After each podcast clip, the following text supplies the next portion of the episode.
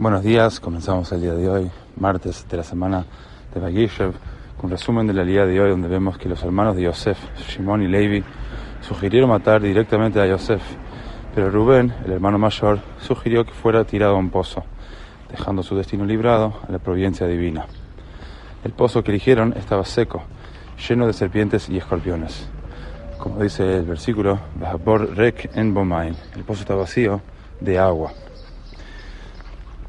Explica el Rebbe en Hot, tomo 15, que alegóricamente el pozo representa la mente humana y el agua representa la Torah.